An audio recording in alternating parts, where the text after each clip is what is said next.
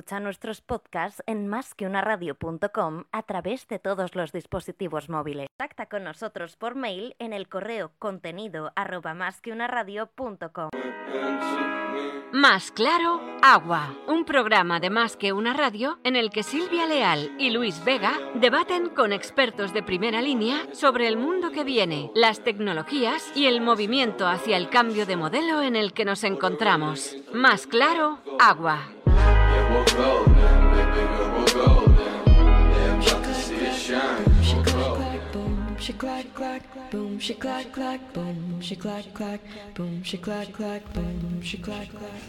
¿Qué tal amigos? Bienvenidos una tarde más a Más Claro Agua, el antiguo Tsunami no existe, ese programa tan magnífico que dirige nuestra compañera y queridísima Silvia Leal. ¿Qué tal Silvia? ¿Cómo estás? Hola Luis, pues bien, bien, bien. La verdad que muy contenta, no me voy a quejar porque ya queda mucho menos para que lleguen las vacaciones. Bueno, tú estás, eh, por lo que puedo ver, a través de la videoconferencia que tenemos en Miconos, o sea que tú has empezado hoy ya, ¿no? Ya sabes que a mí me gusta tomarte el pelo con los, con los fondos y como yo todavía no me estoy moviendo porque mis padres todavía no están inmunizados, pues me he venido virtualmente. bueno, pues oye, por lo menos eh, eso que nos llevamos. Eh, Silvia, ¿qué programa es hoy de Más Clara Agua? Pues mira, eh, te voy a decir que he traído a un invitado al que espero que le metas caña, porque es buenísimo y tenemos que sacarle toda la chicha. Y para que das una idea, a mí me gusta preparar las entrevistas. Y hemos estado hablando hace un ratito y me ha dado una frase que digo, este es el titular para presentar a Jordi Alemani. Y es que Jordi dice, como te vaya bien, la sociedad te justiga. Mira lo que me ha dicho Luis. Jordi es un emprendedor en serie con una experiencia internacional alucinante y ha opinado eso ¿eh? antes, hace un ratito fuera de cámaras y de audios y de todo. Y digo, bueno, bueno, bueno, pues vamos a empezar por ahí, que quiero escuchar a Jordi, porque la sociedad tiene que cambiar y es el momento. Pues sí, la verdad que el titular resume perfectamente lo que nos hemos convertido, en unos odiadores profesionales a la gente que le va bien. Jordi, ¿qué tal? ¿Cómo estás? Pues muy bien, aquí encantado de, de estar con vosotros, con muchas ganas de charlar y, bueno, pues de, darle la vuelta a esa situación, a ver si somos capaces de convencer a alguien de que eso de odiar está muy pasado de moda y que lo que se lleva ahora es colaborar y apoyar a aquellos que se la juegan. Efectivamente, a mí me contaban que quien no tiene haters no es nadie en este mundo de la comunicación y redes sociales, qué triste. Pero bueno, eh, ahora antes de empezar, simplemente déjame decir dos datos. Eh, Silvia, programa número 44 de Más Claro Agua, que es lo que te preguntaba antes, si has salido por peteneras, que lo sepas, es el programa 44. Estoy convencido que no lo sabías ni tú. Pero la semana que viene sí que lo voy a saber. Ah, vale, vale. Y el programa 972 de Más que una radio. Ya vamos eh, a por los mil. Lo vamos a conseguir en poquito tiempo. Bueno, empezamos. Vamos con lo interesante. Con Jordi, a que le vamos a meter mucha caña. Eh, pero le queremos un montón. Nosotros no somos odiadores de nada. Silvia, todo tuyo. Y bueno, para empezar, a mí me gusta que alguien que dice, yo soy un emprendedor en serie, pues nos cuente, ¿no? Nos cuente su historia, porque esto de decir que eres emprendedor, innovador, no sé qué, en serie, está guay, ¿no? Pero cuéntanos, Jordi. Sí, la verdad es que eso de ponerse uno mismo etiquetas, pues tampoco está muy bien visto en nuestro país, todo y que cuando uno es algo, pues eh, lo lógico es eh, saberlo y, y reconocerlo. Sí, yo soy emprendedor, eh, a mucha honra, ¿eh? ahora explicaremos por qué eso de mucha honra, pero bueno, pues entre otras cosas porque desde pequeñito siempre me ha gustado pues lanzarme al vacío y ver si era capaz de que me crecieran las alas. ¿eh? No, eso de salir con las alas puestas de casa no era lo mío, lo mío era el riesgo y siempre me ha tocado emprender, incluso cuando he trabajado por cuenta ajena, cuando he trabajado para grandes corporaciones, pues de alguna manera me he ido metiendo en los fregados y, bueno, pues ofreciéndome voluntario a hacer todo aquello que o bien no se había hecho antes o bien la compañía necesitaba hacer, pero encontraba difícil hacerlo pues por diferentes circunstancias, por el momento, por, la, por el coste económico o incluso por esa aversión al riesgo, que es lo que tiende a pararnos a la hora de emprender. Así que sí, emprendedor y como digo, a mucha honra, no, no me duele prenda reconocerlo. ¿Y cuál es el proyecto del que más orgulloso, más orgulloso, uh, perdón, te sientes y luego también ese que te ha dolido más que no saliera? Pues mira, de los que más orgulloso estoy, eh, no sería uno, porque de todos se aprende, son como pequeños mm, bebés, ¿no? Y cada uno pues te, aporta algo de aprendizaje. Yo diría que uno de los que más orgullosos me, siento es que cuando yo llegué a Londres, la primera multinacional en la que trabajé en Londres, me, eran muy reacios a expandirse en, en otras regiones, en particular en el sur de Europa, eh, era una multinacional cotizada en bolsa, propiedad de un fondo suizo, y habían tenido malas experiencias en España a la hora de emprender. Y a mí se me metió entre ceja y ceja que le teníamos que dar la vuelta a eso y teníamos que, bueno, pues demostrarles que no era una cuestión de país o de idiosincrasia, que aquí abríamos los brazos al emprendimiento, a, a la inversión extranjera, pero hacía falta hacerlo de una manera muy especial. ¿no? Y el aprendizaje fue mm, mutuo, fue para la corporación. Aprendieron que a veces los ingleses no pueden ir por el mundo vendiendo en inglés y generando relaciones en inglés, especialmente en países que también tenemos nuestra historia, tenemos nuestro propio idioma y ellos habían fracasado en el pasado porque venían aquí a venderle a, sus clientes en inglés y aquí pues el inglés todos sabemos que no es precisamente nuestra mayor fortaleza, ¿no? Así que no se, no se acababa de cuajar esa relación.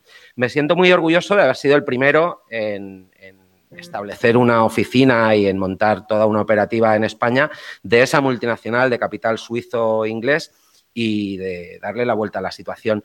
También de otros muchos emprendimientos, incluso aquellos que han salido mal. Hilándolo con tu pregunta, ¿cuál eh, me ha dolido más?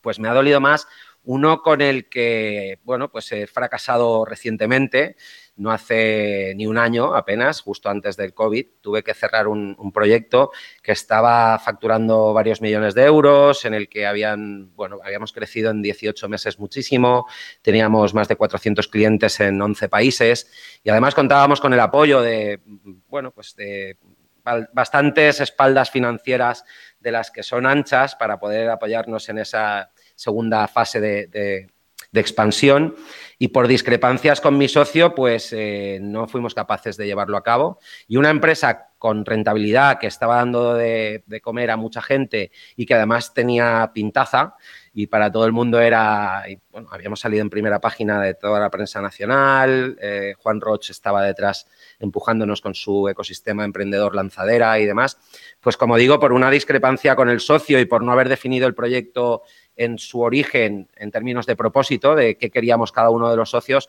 pues lo tuvimos que cerrar, ¿no? Y eso, pues, francamente me ha dolido.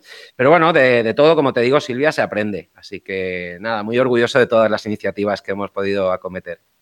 Y eres emprendedor en serie, pero ahora mencionabas Londres, ¿no? Pero me consta que has estado en otros países y que te viniste a España por circunstancias familiares. ¿En qué países has estado emprendiendo?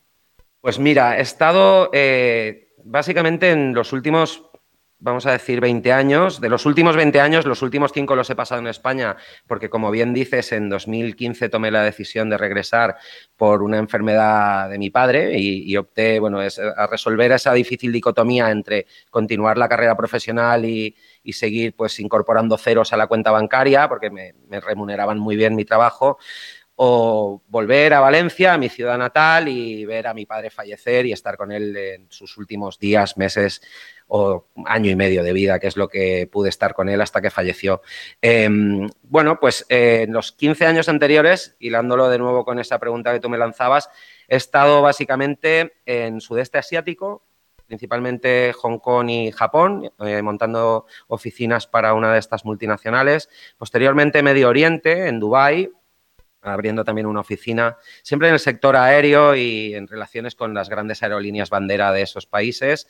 Y de ahí salté, regresé a Europa, estuve en Madrid aproximadamente un año con un proyecto importante con Iberia, con, la aerolínea Iberia. De ahí me fui a Sudamérica y de Sudamérica, eh, por diferentes circunstancias, al cabo de cuatro años aproximadamente, me trasladaron a Washington, D.C y allí pues ya concluí mi carrera corporativa, estuve aproximadamente cuatro años y medio en los Estados Unidos, casi cinco, y muy bien, muy, muy contento. En general, ya te digo, 15 años eh, en los que además cada día eh, viajaba pues a relativamente distancias cortas, todo y que ahora visto con perspectiva no eran tan cortas, pero por ejemplo dentro de la región sudamericana pues mi base era Santiago de Chile, pero me trasladaba pues a Sao Paulo, a Río, a Lima, a Bogotá. Lo mismo dentro de los Estados Unidos o, dentro del sudeste asiático y el Medio Oriente, porque cuando aprovechas para, para pasar una temporada allí, pues no te quedas exclusivamente en una sola ubicación, sino que tratas de establecer una red de contactos con otros potenciales clientes en la región.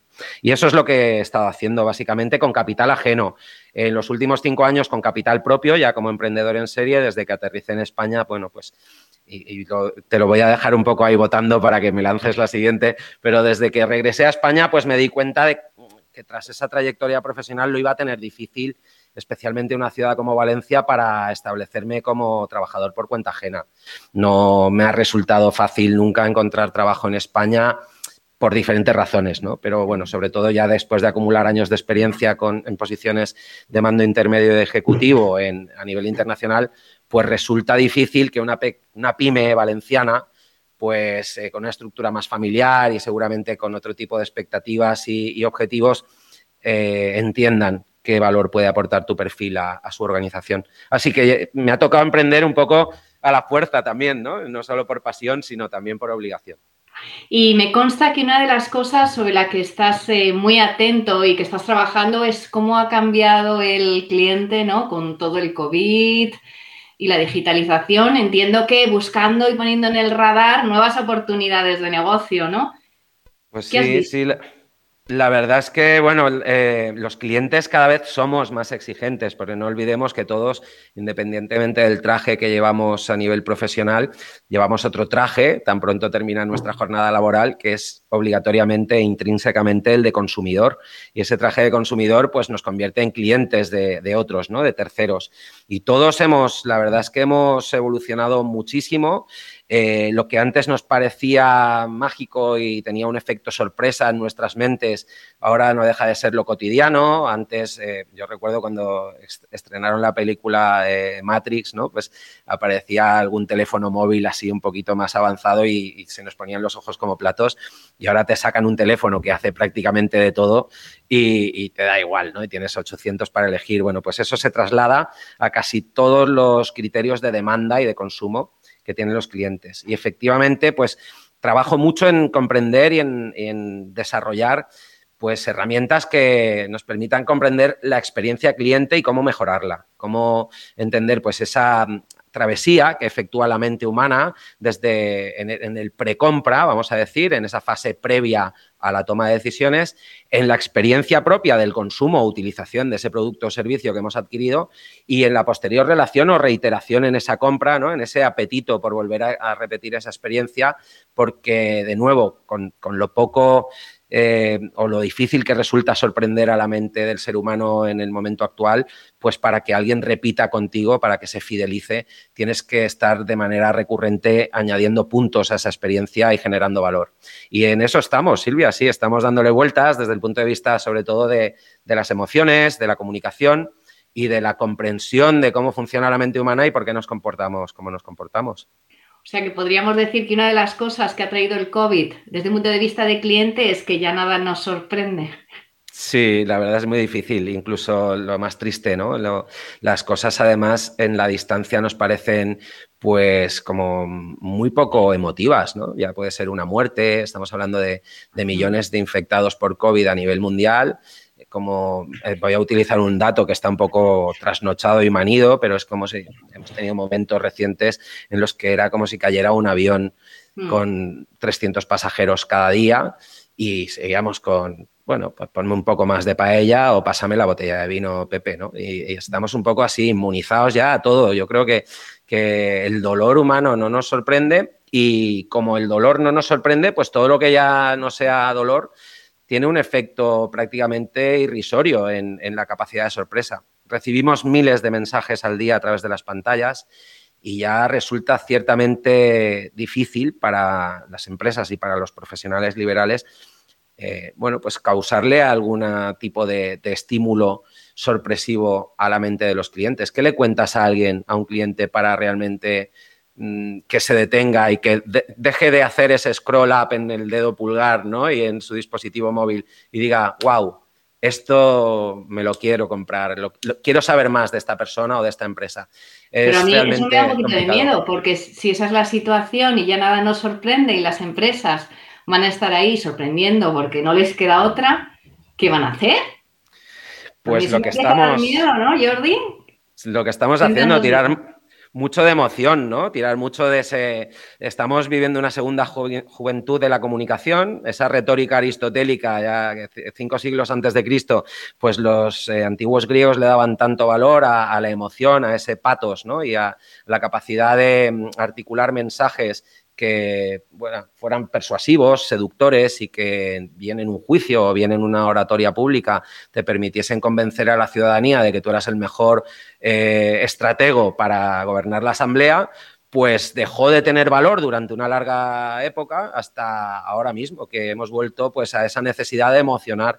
Y lo vemos en la publicidad, lo vemos en el marketing, lo vemos eh, estos anglicismos que, ahora están tan de moda, ¿no? El storytelling, esa narrativa que se aplica incluso al dato. Fíjate el dato, lo, frío, lo aburrido que es un dato, ¿no? Pues ahora hay storytelling de, datos, hay storytelling de todo, porque tenemos la necesidad de enamorar a nuestros clientes y ya no vale con invitarles a cenar la primera noche y tomar un café al día siguiente. Ahora hay que además hacer una inversión en el medio largo plazo y refrescar ese mensaje y que suene seductor casi cada mañana. No, no sirve el matrimonio de largo plazo ya. Pues yo voy a dar paso a Luis, pero antes voy a hacerte otra pregunta. Entonces, en este momento de digitalización nos encontramos con la necesidad de hacer dos tipos de formación en las empresas, ¿no? Uno, la digitalización a tope y otro, a empatizar, ¿no? Te voy a tener que enseñar a empatizar con el otro, a venderle, iba a decir la moto, pero no queda bien. Entonces, esas son las dos líneas de formación que nos vienen, Jordi. Yo, creo que sí, yo creo que sí. De hecho, yo en los dos emprendimientos en los que estoy ahora mismo, uno es una agencia de comunicación donde además de acompañar a los clientes en el diseño de sus estrategias de comunicación y, en su implementación, pues les ayudamos a mejorar su capacidad comunicativa y de seducción. Y al mismo tiempo eso se traslada a casi todos los procesos de la empresa, porque imagínate, estamos eh, teletrabajando el teletrabajo tiene muchas ventajas en términos de flexibilidad. Nos imaginábamos que iba a ser la panacea, ¿no? De quitarme del medio a mi jefe y estar ahí en mi casa, trabajar cuando quiera, donde quiera, como quiera. Y la realidad es que tiene un impacto emocional tremendo, eh, nos sentimos solos, las pantallas son muy frías, entonces las empresas tienen que efectivamente invertir en formación para no solo aportar habilidades técnicas o blandas, llámenle como quieras, ¿no? Habilidades duras, blandas o, intermedias, como los neumáticos de la Fórmula 1. Ahora lo que hay que enseñarle a la gente es además a escuchar y a comunicar porque si no eres capaz de transmitir y de emocionar con tus palabras, lo vas a tener muy complicado en un mercado completamente abarrotado como es el actual.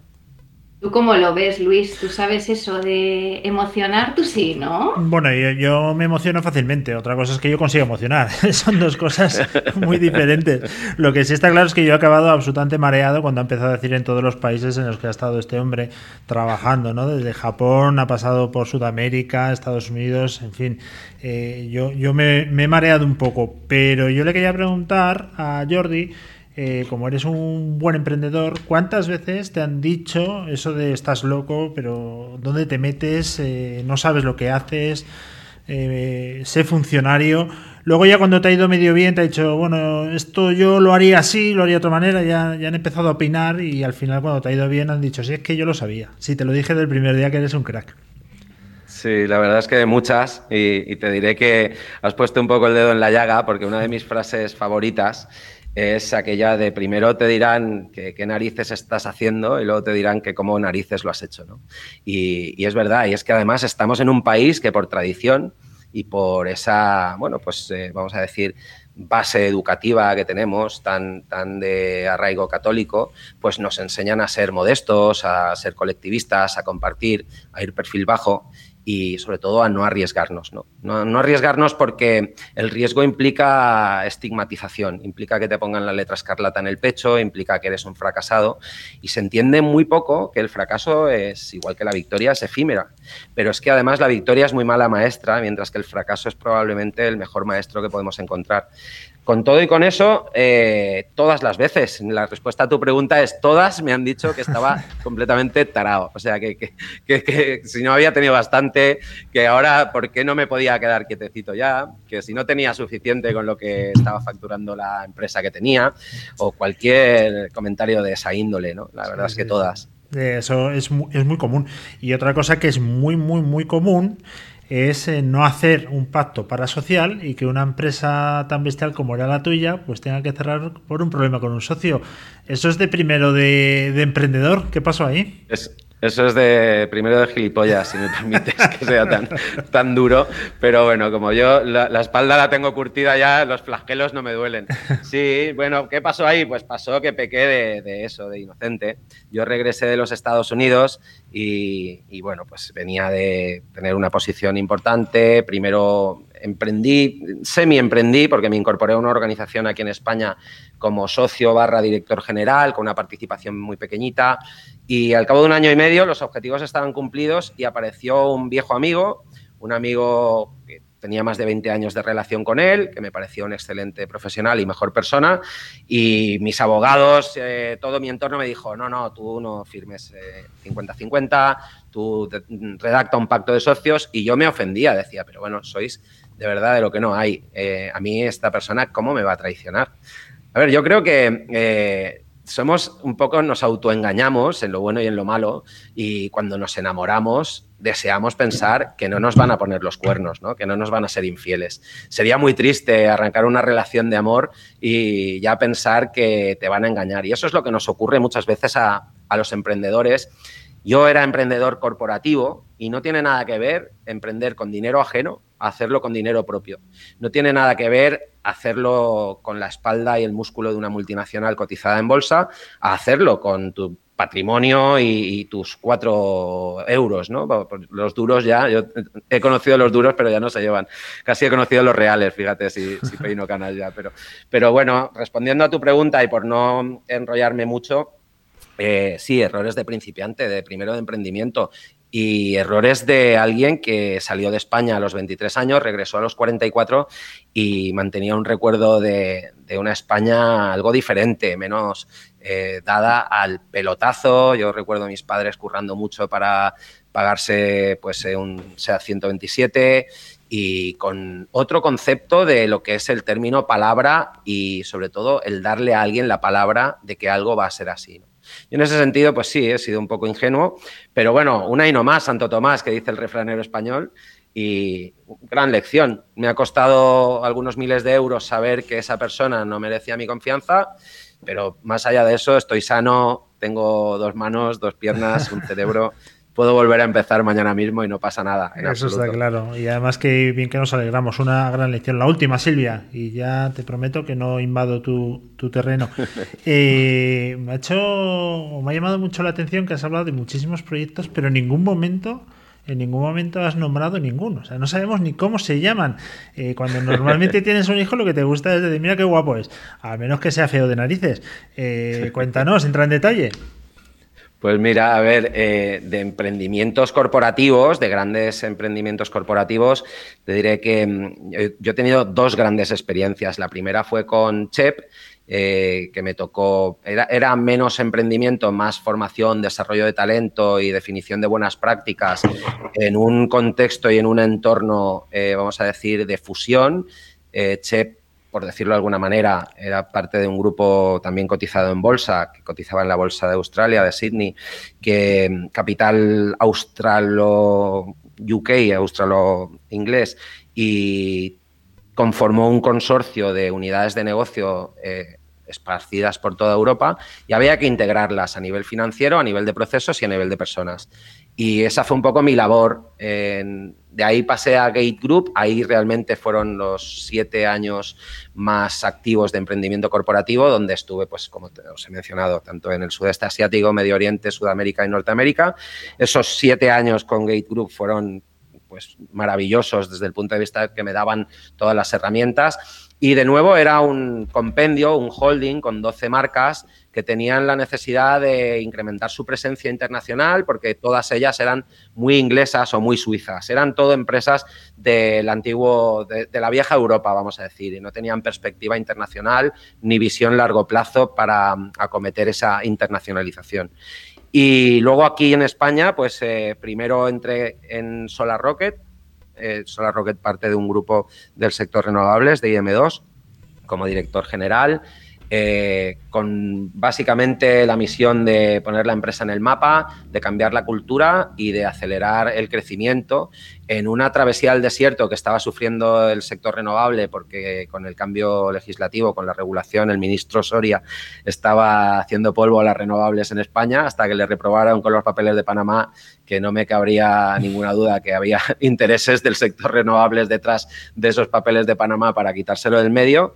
Y de ahí EGS, EGS que es EGS eh, Direct, que por resumirlo mucho, pues era un proyecto muy innovador en un sector muy maduro, como es el transporte, muy poco profesionalizado y, bueno, a mí se me ocurrió que podíamos eh, extrapolar el modelo Uber o Cabify al sector transporte de mercancías y en lugar de que alguien llamase y a los 15 minutos tuviera un coche en la puerta para recogerle, pues que algún jefe de logística de cualquier multinacional llamase y a los 15 minutos tuviera una furgoneta para cargar un pallet o dos pallets en un vehículo ligero y en un trayecto directo y sin paradas, non-stop, 24-7, 365, entregase mercancías en cualquier parte del territorio europeo eh, de forma directa, ¿no? Como digo, sin paradas, en modo taxi. Eh, ese modelo, la verdad, que gustó mucho y fue el que más interés ha despertado por parte también de inversores y demás. Y el que cerré, por, bueno, pues por una, por resumirlo mucho, eh, mi socio tenía una empresa de transporte tradicional desde 1999 con cinco empleados y una facturación por debajo del millón de euros, una casa en la playa donde los viernes a las 2 de la tarde se retiraba hasta el lunes a las 10 de la mañana y sus hijas criadas. ¿no? Y le gustaba mucho la idea de asociarse conmigo por una razón, porque veía el potencial del ejecutivo, emprendedor corporativo, con experiencia internacional, con todo ese conocimiento, puede aportar mucho valor a la organización. Yo lo vi desde el otro lado, regreso a España, tengo una oportunidad de tener mi propio negocio e incorporarme a una sociedad ya montada. Lo que no vimos, y aquí concluye un poco mi exposición, fue que eh, teníamos propósitos muy dispares.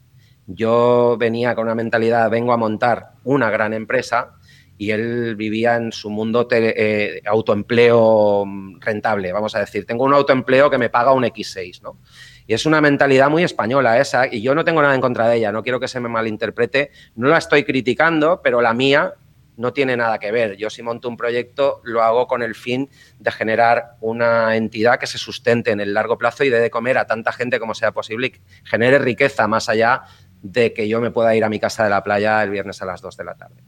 Creo que con eso se resume. Actualmente estoy en, en tres puntos, en liderazgo ético y además estoy montando otro proyecto reciente que todavía está en ciernes y no puedo desvelar el nombre porque eh, he, descubierto que, igual eh, comento, comparto el nombre y mañana lo han licenciado y me quedo sin él. Así que. Nos tendrías eh, que matar. Gilipollas, una vez, gilipollas una vez, pero no. Pues Jordi, un placer escucharte, compartir todo lo que has vivido, bueno, ver que tienes una energía alucinante y que vas a seguir emprendiendo a tope, porque yo estoy de acuerdo contigo, las cosas que salen mal son las que más enseñan a, uno cómo tirar para adelante. Y a mí me da que tu siguiente proyecto, desde que no nos quieres dar el nombre, con ese te vas a salir. Y ese día nos llamas a Luis y a mí ¿eh? y nos invitas a una paella que sé que las haces muy ricas. Una o dos, además ya sabes, tú la invitación a la paella ya la tenías de antes, Silvia, así que solo tienes que poner fecha y a ver si nos dejan ¿eh? y se ponen de acuerdo todos los políticos en qué se puede y qué no se puede hacer y nos comemos esa paella e incorporemos a, Luis a la invitación, así que Luis ya lo sabes. Pues muchísimas gracias Jordi. Oye, como buen valenciano y cocinero de paellas, una última pregunta. ¿Eh, ¿Paella con piña es eh, prisión revisable permanente? Sí, sí, pero no, además es que no es ni prisión revisable es, es mm, Pena de muerte. perdona, perdona que a mí me chifla la piña, Jordi. El día que vaya a tu casa, yo quiero mi paella con un poquito de Bueno, bueno, ya, Yo te la pongo ahí al ladito y tú haces lo que quieras. Yo soy de pizza hawaiana. Madre mía, Silvia, pensaba que no existían esas personas en el mundo. Que se habían Las extinguido. hay, las hay. Bueno, que ha sido un auténtico placer, que hemos pasado un rato muy bueno y que nos volvemos a ver en unos días. Programa número 44 de Más Claro Agua, que ha quedado muy clarito esta vez, con un invitado de excepción como ha sido Jordi Alemani. Te deseamos eh, justicia. La suerte es para los mediocres. Un fuerte abrazo. Muy bien. Igualmente, un abrazo muy fuerte. Gracias a vosotros. Cuidaros mucho. Chao. Adiós.